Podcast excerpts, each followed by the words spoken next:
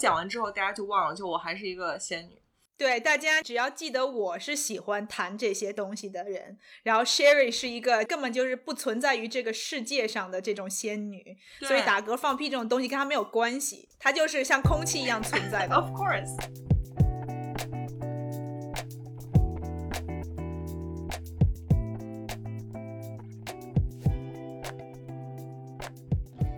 作为一个新时代女性，不管你事业多成功。或者生活多幸福，是不是无意间也会冒出“我够好吗”这个疑问？欢迎来到我们的 Podcast Good Enough，你很好，新手女的幸福指南。希望我们一对太平洋两岸的闺蜜之间诚实亲密的闲聊，能给各位听众带来一点快乐或者一点启发。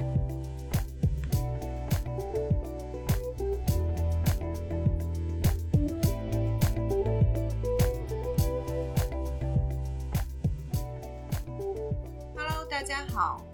欢迎回到我们的节目。Good enough，你很好，我是 Sherry，我是 Maggie。这周我们聊点什么呢？这周我们聊一个干货主题。这个主题呢，也是我们之前有很多听众给我们 comment 和问题。对，我们要聊的是关于这个体重焦虑的问题。对，其实我们。这个 podcast 在各个平台上的留言，其实大部分时间都是我在看。然后，其实我在这方面其实感触蛮多的，因为我们收到的所有评论跟留言里面，大家提出来最多的问题或者是反馈，其实都是跟体重，或者是暴食，或者是减肥焦虑相关的。那我现在简单跟大家念几条。好，有个听众说，可以谈谈体重焦虑吗？每天上秤四到五次。国庆期间长了三斤，马上就很焦虑。另外一位听众说：“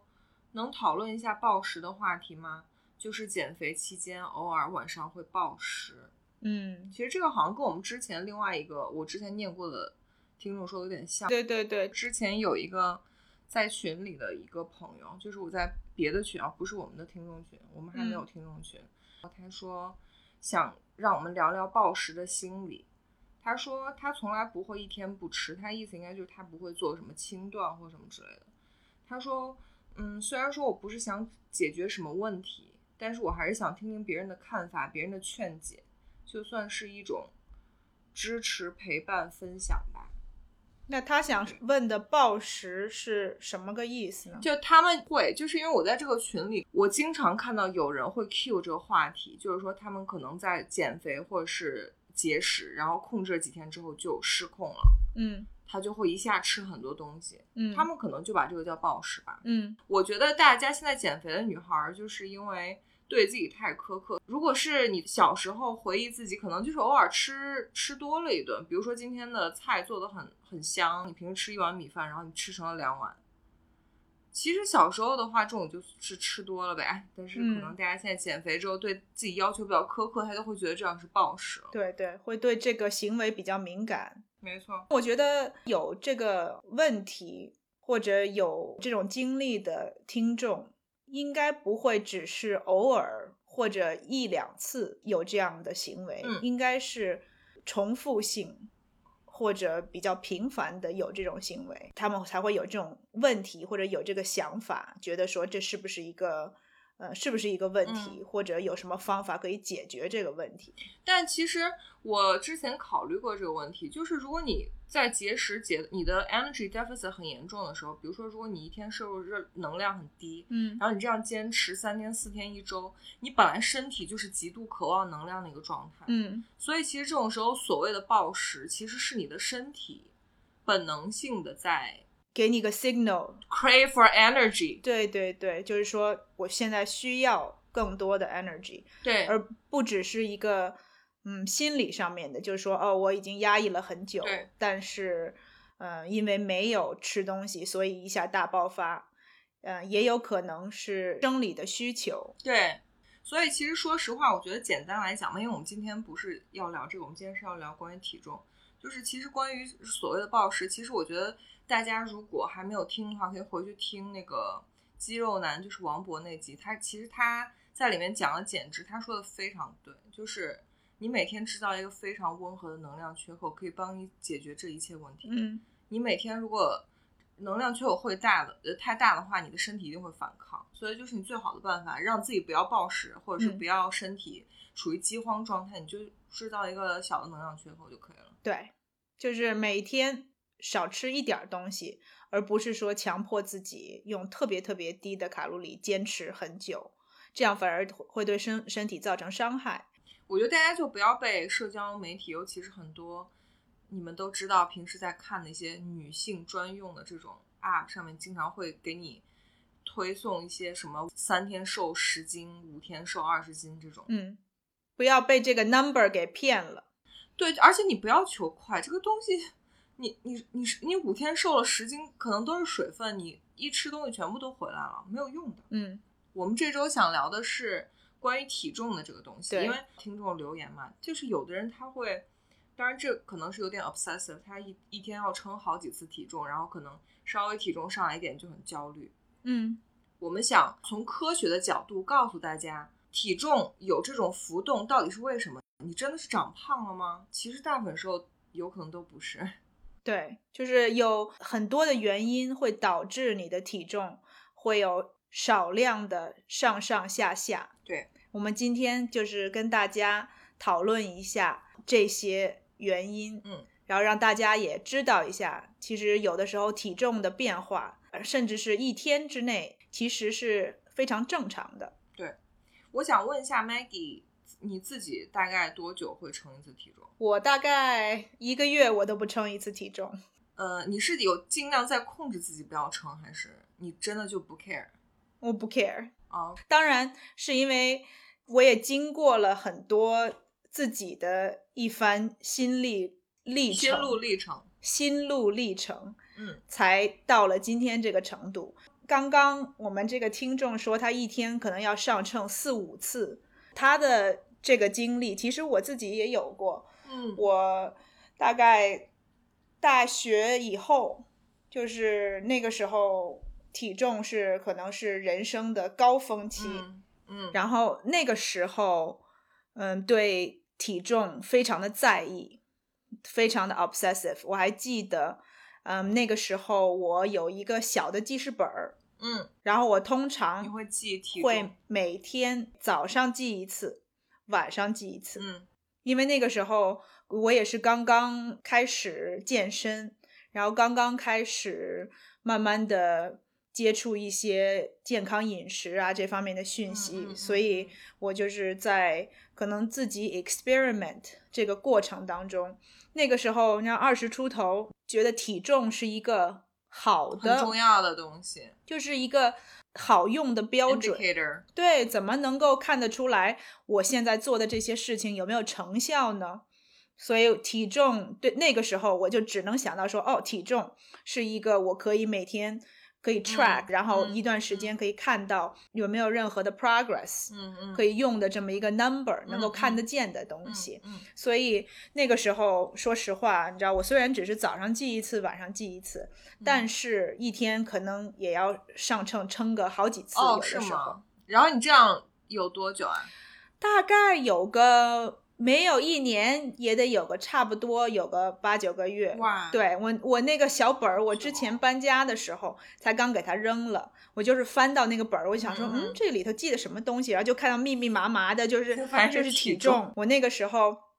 嗯，还会每大概不会每天，但是可能每个星期呀、或者每几天就会写一下，自己分析一下，说哦，心得对心得，然后或者就说哦，这几天检讨一下，嗯，可能这几天吃的比较多啊，你啊看体重没有变化呀，嗯嗯，或者说哦，最近在运动啊，这个体重对，增长啊，或者什么体重就是 plateau。那个时候的 record 可以很清楚的看到，说有一段时间就是体重平台期，对，就是完全没有下降。然后那个时候也是 very frustrated，就觉得说啊，你嗯看我在做同样的东西，为什么到了这个坎儿好像就过不去的感觉？后来是为什么停掉？嗯，后来我觉得就是建立了运动的习惯，然后慢慢开始也是找到了，嗯，就是健康饮食的方法，就觉得嗯，把时间花在称体重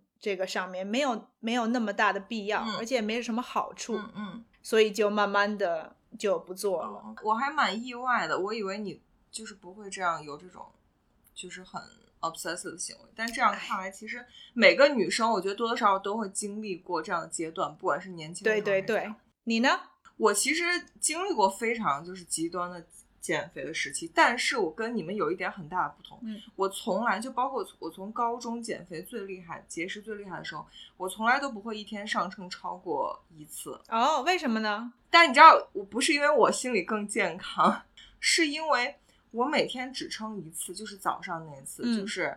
早上起来不喝水、不吃东西，然后洗漱完、上完厕所之后，还光着是吧？对，就是恨恨不得把全身内裤都脱了，你知道吗？就是还还上完厕所之后，就是对，然后就会称一，次，对，称称一次，因为那因为那次一定是你一天中体重会最轻的。嗯，之后我就不会再称了。我为什么不会再称？因为我知道后面不会再轻了。你嗯就是从早上开始之后，你不管是喝了水还是吃了东西，哪怕你一天只吃一个苹果，那个苹果的重量也会留在你体内。所以我要为了让自己开心一点，我就不会一天的第一次之后再去称。嗯但是我一天一次体重一定要称的。我现在还是一天一次。现在还还还称啊？称啊称啊，就是我大概要知道自己的一个身体的状态。然后刚好说起来很有意思，就是关于体重浮动这个事儿。像我昨天到今天，我昨天的体重和今天的体重就差了一斤，一整斤，就是嗯五百克。我今天就比昨天嗯。轻了五百克，但是我做什么了吗、嗯。I did nothing。我昨天嗯。连健身房都没去，嗯，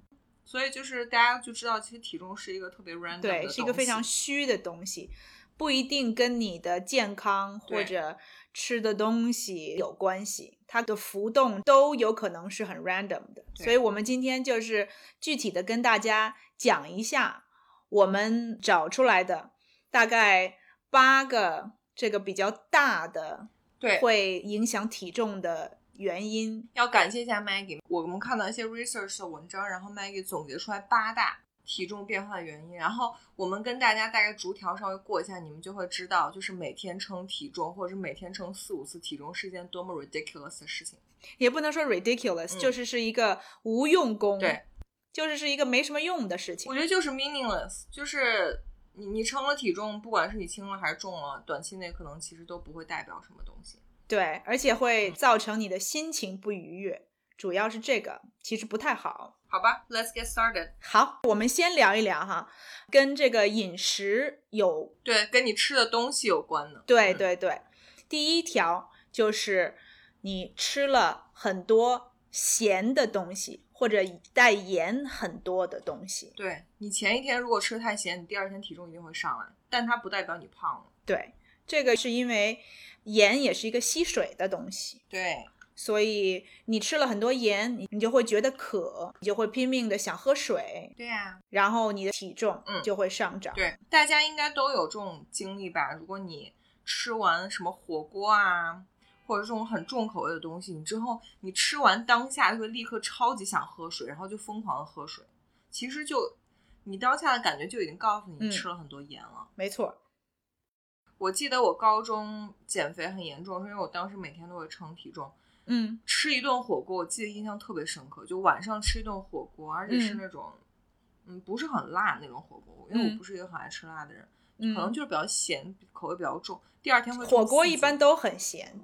第二天会重四斤。四斤就是才两公斤嘛，就是两升水。对，但你知道这对于减肥人来说就是什么吗？我真的 literally，我当时很无知啊，我真的 literally 以为自己长了四斤肥肉，你知道吗？当时感觉天都塌了你。是不是有想哭的感觉？对，就觉得我努力了这么长时间，才没减四斤，怎么吃了一顿饭就都回来了？没错，然后另外一个会带很多盐的东西就是零食。对，通常如果你特别喜欢吃零食，啊对，没错，薯片儿啊、瓜子儿啊这种东西都是嗯盐分很大的。而且做这些零食的这个公司，它专门针对你的口味，然后把这个零食都做的咸咸的，有的时候还会加点糖，对，然后还有弄得脆脆的，专门让你一开始吃就嗯停不下来，嗯嗯，所以通常很少有人可以有这个自制力说，哦，我就吃薯片，我吃五片薯片，我就把这一包放下了可。能的，嗯，你通常肯定就半包下肚，然后就觉得对说，，哎呀，我是停呢还是继续吃呢？其实我还想继续吃，但是我已经吃了半包了，所以咱就就是别嗯吃了，对吧？嗯通常都会是这样的。大家下次买零食啊，或者是你在那个便利店买东西的时候，你可以稍微注意一下，你把那个商品翻过来，它后面不是有那个营养成分吗？你看一下下面最下面一行就是钠的含量，钠就是 sodium，其实基本上就代表它盐的含量。你真的会被吓到，就是很多甚至是甜的东西，它都会含很多的钠。对，你不知不觉中都吃了很多的盐，所以你可能一整天的盐分摄入一超标，你第二天体重一定会飙上去。对，但是 it doesn't mean you gain weight。对，并不是说你真正的长了肥肉或者怎么样。对。第二条是什么呢？第二条跟饮食相关的是，你前一天，尤其是晚上，如果吃了太多甜食或者是碳水，嗯，比如说甜点啊，或者你吃了太多的米饭、馒头、面条，当然热量可能有关系，但是你第二天如果上秤之后，你体重上去的数字其实大部分都是水分。为什么这样说呢？就是 Maggie 如纠正我，如果说的不对的话，就我们整集都是跟大家做一个探讨，就是如果有任何不对的地方，就是大家可以帮我们指正。对对对，碳水这个东西就是它一克的碳水，它会抓四克的水，所以如果你身体本来就是一个没有很水肿的状态下，你去吃这种很多含碳水、含甜食比较高的食物，相当于说你吃一百克的碳水，你体重就会增加四百克。大家可以去算一下这个，其实还是这个比例还是蛮惊人的，是不是？嗯，这个具体的一比四的这个 number 我不清楚啊，但是嗯确实是，这个是我看到过，确实是，如果你吃了很多的碳水，嗯，你的身体也是会抓住这个水分，但是这些水分你身体会排除一部分，所以说你可能不会看到这么剧烈的这个数字的增加，但是嗯实际上碳水确实是 hold onto 水分，对，所以就是大家如果前一天吃了很多，比如说甜食或者主食，第二天如果你体重上去很多的话，你不要 panic，或者是你不要就是心态崩了，对，那个水肿排下去之后就没有了。没错，特别是如果你不是一个常常吃很多碳水的人，你可能嗯有一顿突然吃的多了，第二天或者再过一天，对再过一天，你你称体重的时候，你会看到这个数字上升，但这并不代表你的体重就会停留在这个地方。对没错你给你自己身体几天的时间，它还是会把这个水分排除掉。对它不管以什么样的形式嘛，就不管你通过上厕所，或是如果你去大汗，对，出汗暴汗运动，它可能就排掉了，。没错。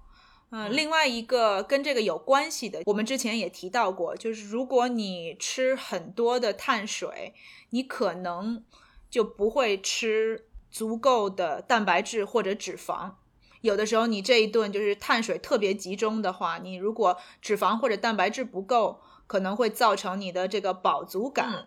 不够，嗯嗯，所以你可能就会一直吃，一直吃。对，然后吃的多，然后结果就是你的体重也是会增加。这个原理就是跟你吃了碳水之后你的血糖有关嘛。大家嗯应该很多人会有这样的感受，就是如果你吃了一碗面，尤其是纯面条，如果里面比如肉啊、什么蔬菜这种不是很多的情况下，你吃了碗面之后，其实可能很快就饿了。嗯，其实呢，不是因为你真的饿了，是因为你的血糖在摄入了白面、白米这种精粮之后，它首先很快有一个 spike，就是它冲上去了。嗯后来你感觉到饿，是因为你的血糖一下又 crash 这样下来了。对，甜食也是一个道理。对，你的血糖有这个特别高的上升，有个 peak，然后再降下来的时候，你的身体就会发出信号说：“哦，我又觉得需要更多的 energy。”对并不一定是说你是真正的饿了对，才会有这种饿的感觉。好，下一个跟体重会导致你体重变化的关系是什么？下一个就是你水如果喝的不够，也会导致你的体重有起伏。哦，是吗？这点我都不知道。这个听起来好像有点 counterintuitive，是吧？就是，哎，如果我少喝水，我不是应该体重会轻吗？对啊，其实跟这个喝水有关系的也有几点。第一点就是，其实我们的身体有的时候不是特别能够分辨饿和渴嗯。这两个感觉，就是有的时候有点啊。傻傻分不清楚。嗯。有的时候你身体其实是缺水，但是它在你的大脑的 signal 是让你觉得哦我是饿了，所以你会去吃东西，然后你就拼命的吃东西，然后你又没有摄取更多的水分，嗯。你还是会有这种就是你的渴就你身体的你身体的需求没有被满足，没有被满足，然后你就一直吃东西，可是你吃完了以后你就觉得哎其实我应该饱了，我怎么还是有饿的感觉？其实是因为你渴，嗯，但它之后为什么又会导致你体重的变化呢？因为你觉得你是饿，但是实际上你是渴，你你会吃更多的东西，但是你吃完了以后你也不会停下来，因为你还是渴，对吧？所以你如果我们就是等于最后你身体没有得到满足，但你又吃了很多东西，所以就是类似于食物残渣或没有消化的食物会导致你体重的变化。对，没错。还有一点就是有 research 是说，就是有一群人是吃饭之前喝了两杯水，另外一个是吃饭之前没喝水，就发现他们的体重嗯，差别差百分之三十，就是喝水的那些人体重会轻，没有喝水的这些人体重反而更重。你摄入食物就会少，是不是？对，嗯，这点真的是真的。我不知道 Maggie 有没有感受，就是其实中国南方人他们都是讲究饭前喝汤。我从小我妈就教我说什么饭前喝汤，什么健康苗条，饭后喝汤越喝越胖，something like that。哦，还有个说法哈，对，而且我从小就是因为我不爱吃饭，我吃饭前跟吃饭中我都要一直就是喝水，所以嗯其实那个水它会一直占你的肚子。没错，但你知道，尤其是我跟就是我老公在一块儿之后，发现真的饮食习惯差异很大。嗯，就是北方家庭感觉更多的是他们就是吃吃吃吃吃到最后吃饱了，再喝汤然后，就开始喝汤。，对，他们好像北方人貌似把那个叫溜个缝。溜缝儿，对，对，就是你这样喝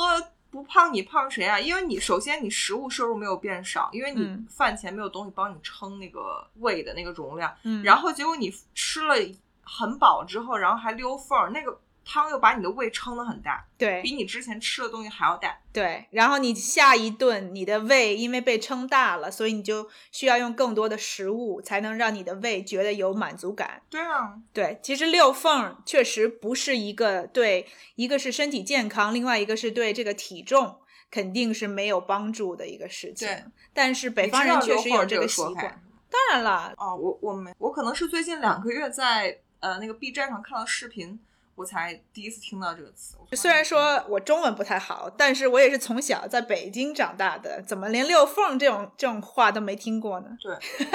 北京话你比我厉害多。嗯，刚刚我另外想到一点，就是呃，先喝汤，确实是能够帮助，就是帮你等于说让你胃里头垫一点东西。嗯，你在开始吃的时候，就可能一个是不会觉得特别的饿，另外一个就是胃里头有一些东西能够让你少吃一点儿。嗯另外一个方法就是类似于喝汤的方法，就是先吃一些蔬菜。嗯，比如说先来一个沙拉。或者先来一些这种像中国人喜欢吃这种炒的青菜什么，嗯，先吃一些这个，对，然后这个也是会起到就是跟汤一样差不多的作用。嗯，这些相比起六缝儿，肯定是更健康的方法。对对对。我们为什么又逐渐偏题了？刚刚不是在说刚刚在说喝水，喝水对于体重的影是响，的就又变成了其他给大家分享一些别的。是你扯是你扯到六缝儿好吗？Sorry。下一点，嗯、关于体重，就是你体重上升的原因啊，还有一点是，如果你喝了太多的酒或者饮料，是的，因为我们刚才也说到，有的东西它对你血糖会有影响。其实包括上一次我请王博来的时候，他说他减肥的时候不喝酒，也是因为嗯喝了酒之后，你的血糖会很快下降，对不对？嗯然后你就会很饿，然后你就会，其实这我觉得这也是一个说法，就美国人会把那个叫 drunk food 还是什么 drunk eating。我这我对这点真的深有体会，就是我凡是我如果喝酒喝的稍微多一点点，整个人到微醺的状态，你就会开始疯狂的很饿，对，随便吃东西，嗯什么东西都抓来吃。其实你可能已经吃完饭了。我经常就是，比如出去吃饭啊，或者是跟朋友喝酒，你已经吃完饭了，right？然后你嗯喝了又两三杯酒下肚，一种微醺的状态。又很很嗨，然后就是对，然后你就开始抓那个桌上的什么，可能之前大家吃饭的时候一些什么，嘴巴就闲不住了。对，那个 nachos 什么啊，就开始疯狂的吃，然后甜食也开始吃，然后有时候还要吃个 dessert，那整个就是会变成一个 disaster。对，因为通常在有酒的地方，它提供给你的食物也不是最健康的食物，像刚刚 Sherry 说的，就是油炸的食物、下酒菜儿，下酒的东西，要不然比如说这些坚果类的东西，要不然就弄个 pretzels 这种东西，要不然就是就是很咸的东西。辣又咸啊，因为你喝酒喝到高兴的时候，你就想要一些这种比较脆脆的、咸咸的东西。对像中国人喜欢吃花生米，对，就是那种油炸花生米，就一个意思嘛。没错，其实美国人吃，如果在美国你喝酒的话，他的所谓的下酒菜就是一些什么 nachos，然后 French fries，对这些也是一样，就是高热量油炸，然后鸡翅，right，buffalo wings 这些。对，刚刚说完酒，然后刚刚 Sherry 也说到另外一个就是饮料。嗯，我们其实跟刚刚提到的甜食意思差不多，就是你喝这种含糖量很高的饮料，对，会让你血糖上上升，然后下降很快。包括果汁哦，大家不要觉得果汁是什么很健康的东西。没错，没错，因为果汁其实就是把水果里面最健康的那一部分，就是纤维，给它拿掉了，所以剩下的就是水留下糖和糖，而且是果糖，就果糖很甜嘛。所以大家有的时候觉得说，哦，果汁是天然的东西，它能坏到哪里去？其实对你的这个减肥或者减重确实不是很好。然后另外一个就是没有营养成分，所以你喝多了就等于说是你的 empty calories。可能一般 marketing 会告诉你里面有维 C 什么的。就你说 vit vitamin C 啊，维他命这种东西啊，嗯啊，我的意思就是说，你如与其去喝果汁儿，不如就吃那个水果。对如果你真的想要这个营养，那你就去吃那个水果。一个是有纤维，可以帮助你肠胃畅通；对，另外一个还会给你更多的营养，嗯，比果汁儿来的好多了。我看过很多 post，它有对比那个有些果汁的含糖量比可乐还要多哦，对大家，有可去查一下，能。真的很恐怖。刚刚我们提也提到了，你你看这个中国那边也有 food label 嘛，对不对？也有他会他会写说，嗯，含多少糖，嗯，美国这边，嗯，大概前几年吧，开始规定说，嗯，这个 food label 上面一定要标注 Added sugar，对，added sugar 添加的糖是多少？因为果汁儿这个东西你很容易被骗，你看到那个糖，它没有写添加糖，是因为这个果汁儿本身就是很甜了，对不对？嗯但是你如果真的去做一些 research，看一下这些果汁的含糖量，其实跟这些呃，比如说碳酸饮料啊，对嗯、也有过之而不不及，也有可能哦。如果我们听众里有就是说常年喜欢喝果汁啊什么这种习惯的听众，听我一句，把果汁戒了好吗？这个东西真的就是它对你的血糖影响那么大，你以后不想得糖尿病，就是对，它真的不是什么好东西。跟我们刚刚说的，如果你是比如说现在有一个这个减肥的目标，然后呢，你每天都会喝这种带糖的饮料或者你把它果汁，砍掉就好了。你把它砍掉，就是只要那一个东西你把它砍掉，差不多一个月以内你就会看到效果。Exactly。但是说到这句，我想偏下题，就是关于就是喝了酒之后呃乱吃东西，然后你体重会上升。但是我说一个可能不是很正确的示范，就是如果嗯因为我之前有过这样的经历，如果你喝了酒之后，你可以控制住自己，就是没有去乱吃东西，嗯或者是你喝了酒之后你就直接去睡了，或者是你喝酒的时候只是把它当做一个像红酒、葡萄酒，像欧洲人那样，只是吃饭的时候做一个佐餐的饮料。我跟你讲，其实喝酒之后第二天你体重会轻，但是它也不代表你瘦了，嗯哼因为其实酒精它有轻微的脱水的作用。嗯我前两天还听一个，就是有一个说法，就是这是我人生第一次听到，他们有一个说法叫 post clubbing glow，是说你在 clubbing 就是去夜店之后，因为喝了很多酒，然后再加上你又很嗨。然后首先你会皮肤会变好，嗯然后再加上他说你第二天起床体重还会变轻，就是因为你喝了很多酒之后会脱水。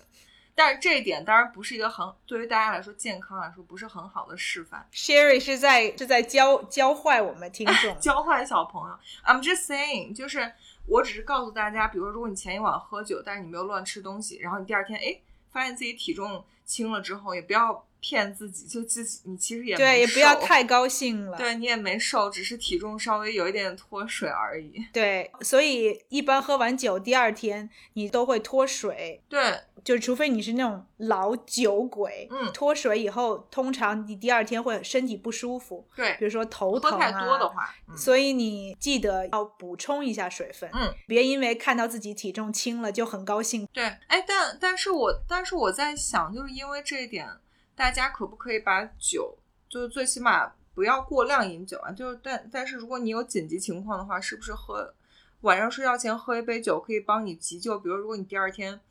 什么要去见前男友啦，或者是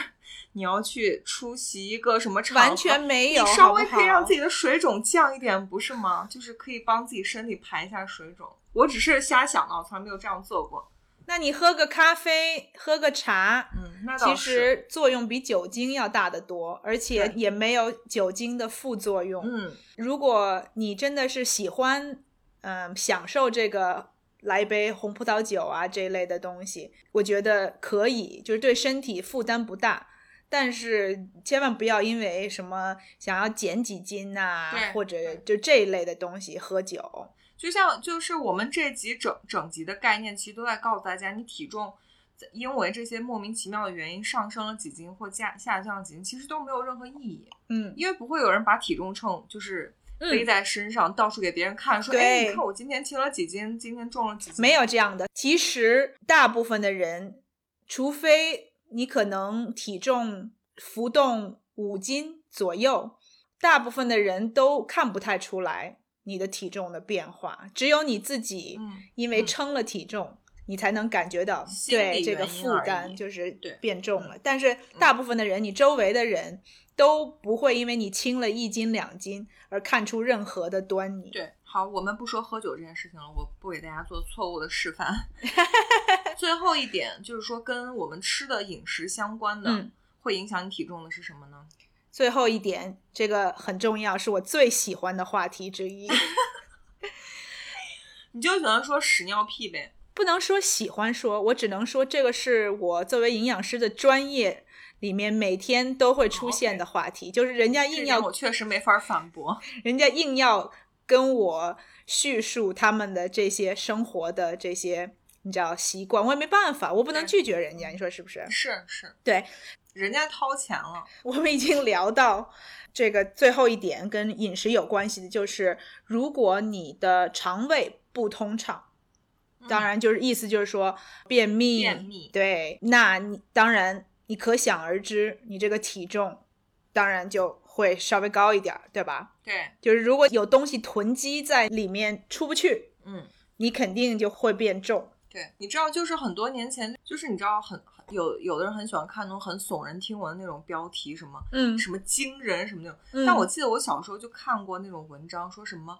类似于每人什么攒在肠里的宿便可能有什么五斤还是八斤还是十斤，但当然这个嗯说法当然是夸张了来，但是不是你是想说的啥意思啊？你是想吓唬我们还是？就有可能有可能那个东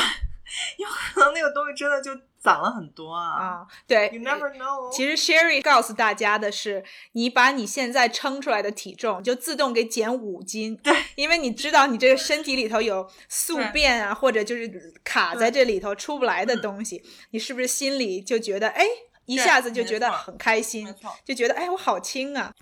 而且说起来，我忽然想起来，我其实可以用自己的亲身经历跟大家分享一下。嗯，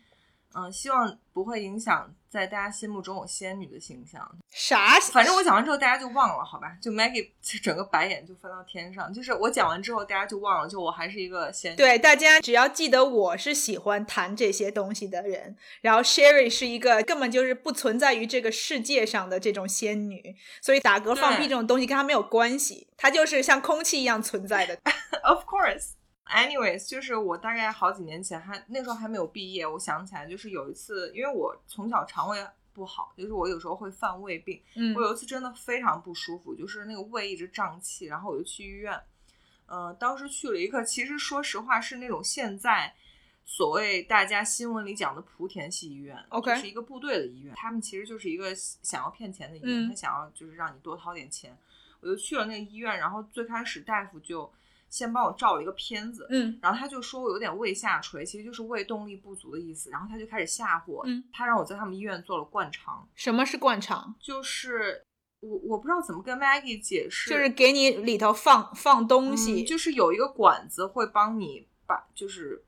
可能加了一些润滑的东西，然后就是说帮你把整个胃肠里的东西全部都排出去。哦，那它那管子是从你的这个嘴巴里面没有从从后面。哦，从后面。所以叫灌肠，就是如果有听众，大家就是中国人应该都知道，就是什么呃有的新闻会写出什么宋美龄还是宋庆龄什么人生最爱的养生方法就是灌肠，因为他们会觉得那个是帮你什么美容养颜排嗯毒。，detox 的方法。对，但我以前真的觉得这种东西听起来很 ridiculous，但是因为那一次是没办法，就医生说我当时这个东西是因为我需要把囤积的东西要要给它全部清干净。对，可能就是有没有消化，就是因为我就可能胃肠出了问嗯题。哇，你我跟你讲，那个过程当然真的超级痛苦，嗯是你人生无法想象的痛苦，因为它是有一个机器，就是强力的帮你。你你有被麻醉吗？没有，就你是清醒的，啊，就你还能你还能感觉到那个管子就是但是这个哦过程很痛苦。但是结果我做完之后出来有一种非常爽的感觉，就是我嗯出来之后我就嗯跟我男朋友讲，我说哇，我真的感觉就是全身好轻松。结果真的，我回家之后称称了体重，我轻了大概我忘了，因为很多年前我轻了最少有三斤，最少。嗯所以就是可以告诉大家，我的用我的亲身经历告诉大家，其实你体内积攒的这种食物残渣跟垃圾其实真的很多，所以可能你几天没有好好上厕所或者对对，特别是如果你通常都比较 regular，可能就真的会攒很多所谓的体重跟重量，但是不代表你胖。但是听完 Sherry 分享她的这个经历，我不希望首先，我要跟大家说，你不要就是莫名其妙的让跑到医生去让医院给你开灌肠哦。我我不想要这个我们听众觉得说这是一个就是我当时是 medical conditions，OK？、对他当时是呃，一个是有一点被骗的意思，另外嗯一个是当时有这个所谓的这个需求，就是能够帮助他身体有这个健康上的缓解。我跟你讲，真的超级夸张。我在小红书这个 app 上，我真的看到有人在家做灌肠，你知道有多夸张吗？在家，自己买个机器吗？嗯，他好像类似于有那种，我不知道是不是合法的那种商家，就上门或者是所谓的类似于像美容院或者是这种人，然后就带着哦机器来你们家。Oh my god！我简直无法想象。哇、而且听起来好不卫生的感觉。Anyway，、就是、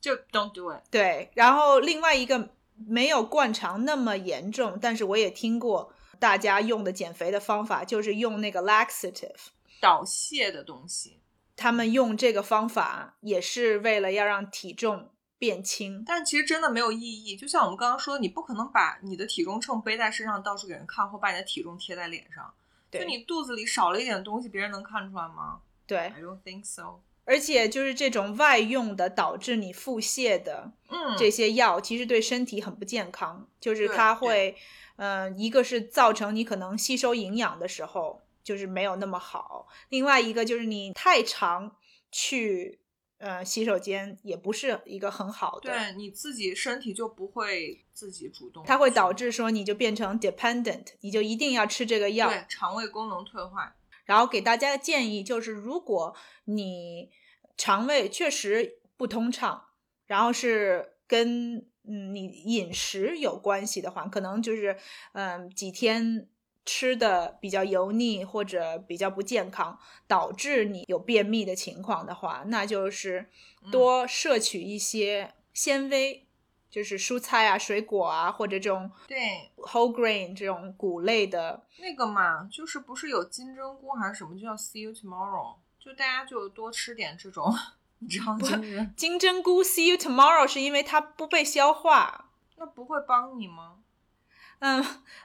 就是金针菇不是一个特别好的就是哦纤维的食物那那你跟大家说几个纤维比较高的食物嘛？通常就是蔬菜类的东西，芹菜对芹菜就其实不用纤维特别高，就是有纤维，特别是膳食纤维，就是呃 soluble fiber，、呃，就包括水果的话，嗯比如说像苹果呀，然后梨呀、嗯这类的嗯东西。对，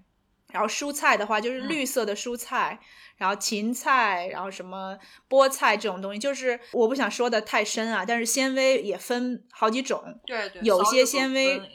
对，就是它有些东西它是帮助你排便，有些东西它是帮助你在你的那个肠子里头把这些东西给它聚集在一起，让你更方便、更容易给它排出来。嗯嗯就是不同的纤维有不同的作用。反正大家就多吃水果跟蔬菜，然后如果你就是经常会有这种，比如说排便不方便或什么，你要检讨一下自己是不是蔬菜水果吃少了。对，就这个应该就是 daily 一定要保证。对，就是如果你的这个肠胃，嗯，不通畅是跟饮食有关系的话，你就可以稍微在饮食上面做一些改变。对但是如果你的这个肠胃问题是跟本身你的身体，嗯，状况有关系，或者压力这些东西有关系的话，你就要从从你的这个其他的地方找原因，才能够根治这个问题。但 anyways，我们的点就是我们想要说的是，大家不要因为这个东西，你几天没有上厕所，然后嗯体重上升了，你就焦虑。对就像我说的，它就它就是食物残渣在你肚子里，你总有一天会把它排掉的。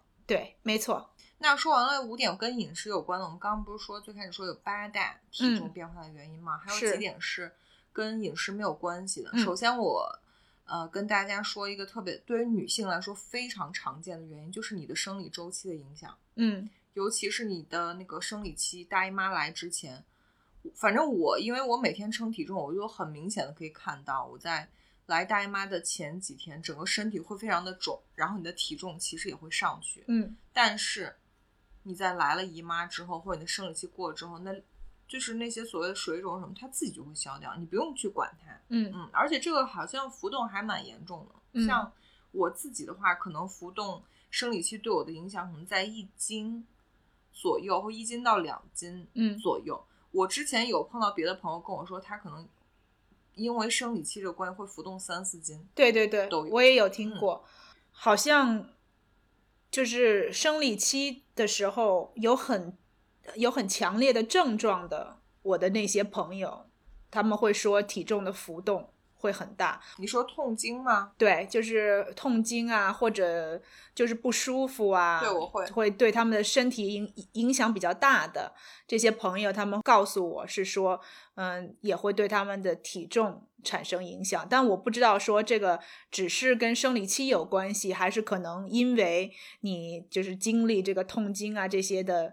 时候，你需要比如说就是找一些什么方法能够让自己舒服一点儿啊，对，我觉我觉得都有，啊就是生理，因为为什么生理期会对你的体重有影响，就是因为激你体内激素的关系。我记得好像是类似于你的雌激嗯素什么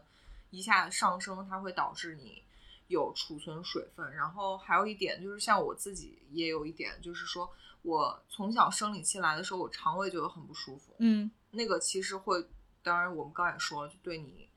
体重一定会有影响，所以就大家就不用理会它就好了。尤其是如果你知道自己生理期快要来了，然后你体重上升了，你就不要担心，因为你根本就没有变胖或嗯什么。对对对，下一点会导致体重变化的原因就是睡眠不足。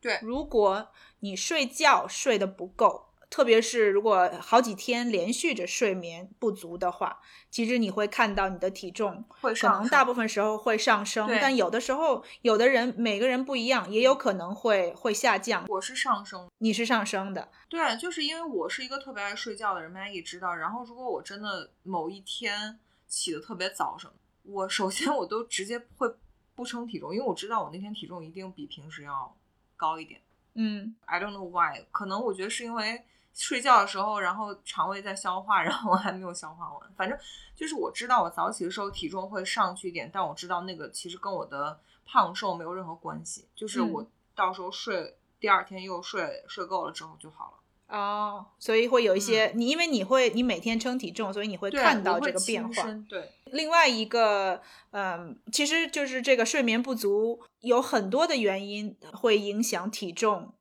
的变化。嗯，我觉得呃一点是还有一个就是你睡不够，第第二天会吃的比较多。对，会吃的比较多，就是一一个是你睡觉，就是你的大脑在休息的时候，它会嗯帮助你的 impulse control，嗯自制力就是冲动控制的意思。对，就是控制你自己的冲动。通常就是你十八岁以前，你的大脑还没有完全的 form 一定的这个形状的时候，你的 impulse control 其实很不好。嗯，但是如果你睡眠不足的话，你起来你就很像一个十七八岁的一个毛头小伙。哦，是吗？嗯，就是你会有很多冲动，想要做很多事情，哦然后你的大脑没有办法平息你的这个冲动。所以会做出很多不理智的决定。对，会比较不理智，然后这个不理智就延伸到，比如说吃东西，就是你其实。如果你一天睡够了，你可以告诉你自己，OK，我现在我虽然很想吃这个东西，但我觉得我已经吃饱了，或者说嗯我不需要吃这么多。但是如果你没睡够的话，你就会说啊，screw it，whatever，Exactly 我就是我今天我现在就吃这么两口，有什么关系呢？然后一整天就会在这个状态之下，也会导致说你会吃的比较多。我跟你讲，有一个说法叫“早起毁一天”，是真的。早起真的毁一天，并没有好吗？从科学角度也印证了。为什么？就是我们说的睡眠不足，并不是说你不能早点去睡，好吗？你是你自己晚上不睡觉，我说对于我自己，对于我对你自己晚上不睡，早上被迫着起来，你肯定一个是心情也不好，嗯另外一个就是有这个自控力的这个问题。对，但像 Maggie 说的这点，我特别认同，就是他所谓这个，我不知道这东西叫 impulse control，但是如果我前一天没有睡好，或者早起或睡眠不足的话，我第二天真的会很 crave 那个甜食或者垃圾食品。就是你这时候我我可以清楚的感觉到我对食物，尤其是垃圾食物或者高热量食物的抵抗力会降低。嗯，对。另外一个是你可能一整天都会在想这个问题，就是嗯你比如说你第第一次问自己，然后你控制住了，跟自己说哦哦我没有吃这个，然后你第二次、第三次你会一直想，然后你你想的次数够多了，你最最终还是会 give in，然后会多吃一点这些你平常不太会吃的东西，所以所以就大家如果要减肥的话，睡眠一定要够。对，另外一个跟这个相关的事情，就是睡眠可以帮助你减少你的压力。嗯就是如果你压力大的话，也会影响你的体重。嗯。嗯，最后一点也是一点，其实非常重要的原嗯因，就是跟你体重相直接相关的，会导致你体重第二天上涨。就是如果你健身了，嗯尤其是如果你练了很大的肌群，嗯你不管是刺激了肌肉，还是你短期内，比如说你前一天刺激了肌肉，还是你长期之后你长了肌肉，你体重都会上升。嗯，对但是这完全是一件好事儿。对，这是我们就是说了这么多的原因，唯一的算是一个好的，就是你体重上升，让你觉得是其实是应该值得你高兴、值得你骄傲的事情。嗯哼，我比较有这方面的经验，就是可能有嗯挺长一段时间就觉得，哦，我就是在练一个肌群，然后就觉得，哎，好像没什么变化，你知道，从看起来呀、然后体重都没什么变化。练了一阵子以后，你就会觉得，哎，肌肉块儿起来了。，对，一个体重嗯，会会有一些上涨，然后你会从那个时候开始，你再看自己的就是身体的这个样子，你也会觉得说，哎，好像哪儿多长出来一块儿，就是你在练的地方好像有真的有呃一，要不然就是长出来一块肌肉，要不然就是这个身形能够更明显的看到你的肌肉。嗯，对对没错。那个，尤其是我，我觉得好像我们女生不，尤其健身啊、练力量，不太会像男生，像之前那个健身大神王博说的，他们会拍，他们会定期拍 progress photo，、嗯，但女生好像不太会。不会不会，所以就是我每次最怎么说最惊喜的时刻，就是当我有一天忽然站在镜子前，或者忽然这样转过身去，然后把胳膊这样竖起来之后，发现哇，这自己这块肌肉变大了，或者是整个自己的背变成了蝴蝶背，哇，那个感觉真的就是你是在跟我们变相的炫耀吗，Sherry？没有没有，什么蝴蝶背？你有没有人鱼线呢？那肯定啊！我之前就是我是真诚的跟大家分享，就是当你有一天看到自己就身形上的 progress 是一个很大的快乐。这个跟体重真的完全没有相关。大家要知道，肌肉的密度要比那个肥肉、脂肪的密度要大很多。是的，所以其实当你身体里面长了更多的肌肉组织之后，其实你的体重一定是会变重。对，前提是如果你其他方面没有变化的话，就你增添了肌肉之后，你一定会变重，但不代表你胖，因为有可能你视觉上看起来更瘦，因为肌肉要比那个肥肉的密度要大很多。是的，所以我们要跟嗯我们的听众讲，特别是嗯有刚刚开始健身，然后刚刚开始举铁或者练一些呃重量训练的听众，你要知道你的体重过一段时间以后，你的体重可能一样，或者你的体重有稍微的呃增加，对，但是你的就是 physique，你的身体看起来确实有变化，嗯那就说明它并不是你长了肥肉，而是你的肥肉转化成了肌肉，对所以你才你的体重才会增加，所以其实是好的事情，要嗯庆祝的嗯事情。嗯嗯嗯，镜子是不会骗人的。是的，我跟大家分享一点，就很简单，就是我基本上练腿，因为大家知道腿上的肌群就比其他你练背什么的就大很多。我基本上练腿的第二天，我的体重一定会有一个很小的上升。嗯，但其实是因为肌肉撕裂了之后，它也会抓水分，就是它是跟你的力量训练相关，它跟你的胖瘦什么都没有关系。所以大家不要因为健身之后体重有这种浮动，然后去焦虑。是没错，没错。嗯，好，然后其他基本上我们的八大原因基本上就这些，然后可能还有几点是比较 random 的，我们简单好，你先跟我们嗯讲一下还有什么如果你在吃药啊，就是尤其是如果你在吃那个 interception 避孕药。避孕药，或者是其他影响荷尔蒙的药，我知道有些比如说那个呃抗抑郁的药啊，或者什么精神的药物，它也会对你的那个或者激素，对激素都会有影响。就大家要知道，那个是跟药物直接相关的，它跟你自己本身，比如说饮食啊什么的，其实是没有直接相关。还有什么？嗯，另外一点呢，就是如果你的生活作息短时间内有一些改变的话，肯定也会对你的体重造成影响。对，比如说什么时候睡，什么时候起，或者嗯比如说你呃突然工作忙了，然后没办法吃午餐，或者对啊就是晚餐会吃的比较多，像这些这些生活作息上面的改变，可能不受你的控制，对，但是也会短期内会对你的体重会有影响。但大家就是这时候都是要让自己等自己生活啊、作息新的，你有新的环境、新的改变之后稳定之后，再去担心体重的事儿。OK，先是的是的 focus 在生活其他方面，因为人生比体对对重重要的事情太多了。没错，没错，先把你的生活质量，啊、对然后把你的生活作息先调节到一个 stable 的程度，稳定，对对，然后再去想嗯体重这个事情。嗯，还有一点，其实我们之前跟大家说，就你每次如果称体重时间不一样，你得到结果当然会不一样。就是大家可以参考我，如果你想要看到体重秤上最漂亮的数字，那就是早上，然后就是不吃不喝，然后然后大家记得吗？Sherry 说的是什么？不吃不喝，然后要上完厕所上厕所，对，然后还还有呢，脱光，对，还要脱光，你知道吗？这一点很重要，要脱光。，这就是你人生人生最高光的时刻，体重秤上最高光的时刻就是这时候。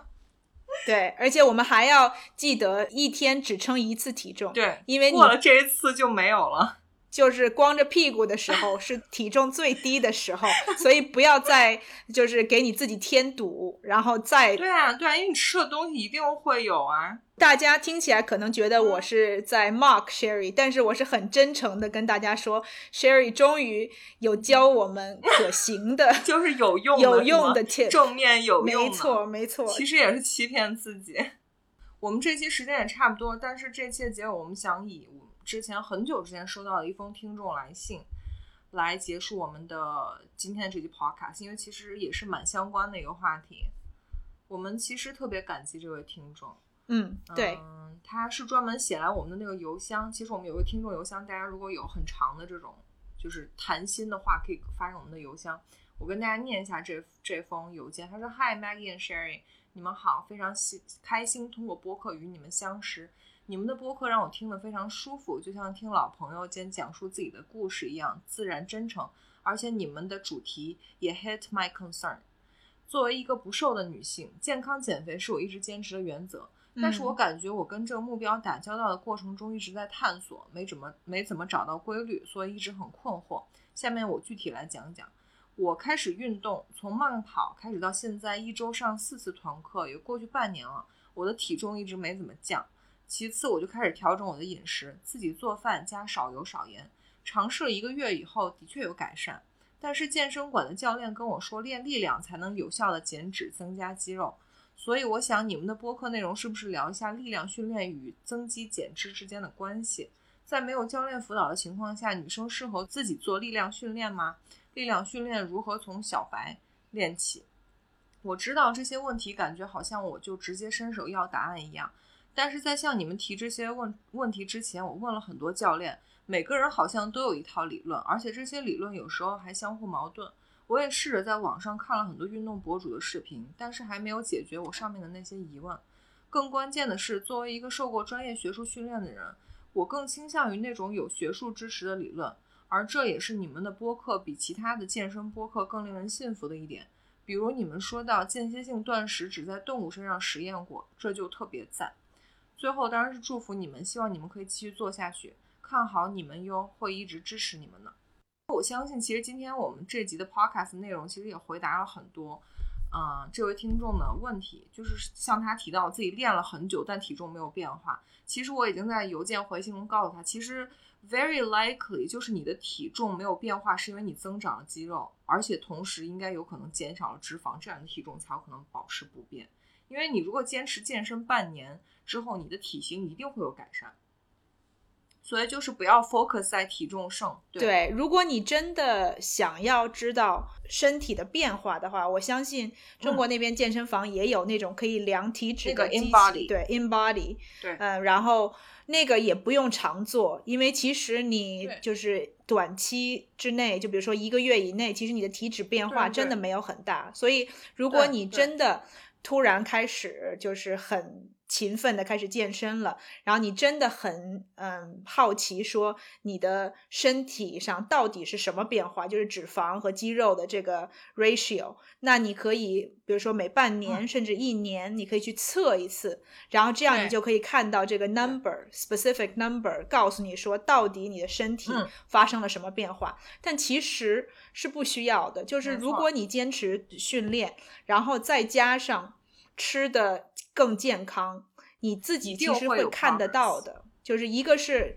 一个是你可以视觉上可以看到身体的变化，另外一个你自己对自己的就是经历，就是感觉。你也能够体会到，觉得自己，比如说更有精神，或者对啊，对啊，你就像我说的，我之前跟大家提到过，你在健身房那个器械数字你都可以看到，它是很量化的东西，你一定可以看到自己的 progress。对，然后就是 InBody 这个东西，我我稍微说一句，就是那个嗯东西其实没有什呃准确度，其实是有误差的。嗯大家去看它的时候，不要把它当绝对值去看，你只需要对比你自己这次测的时候，比如说跟你半年前上次测的时候，只要有 progress，那就可以了。你即使测这个东西，也不是只做一次，对吧？你其实要想要看到的是变化，对所以你要跟之前比较，嗯而不是只是用你测过一次的这个 number 来衡量自己。对，不要取那个绝绝对值。对行，那就这样吧。然后反正我们就是非常非常鼓励大家去坚持运动和健身这件事情。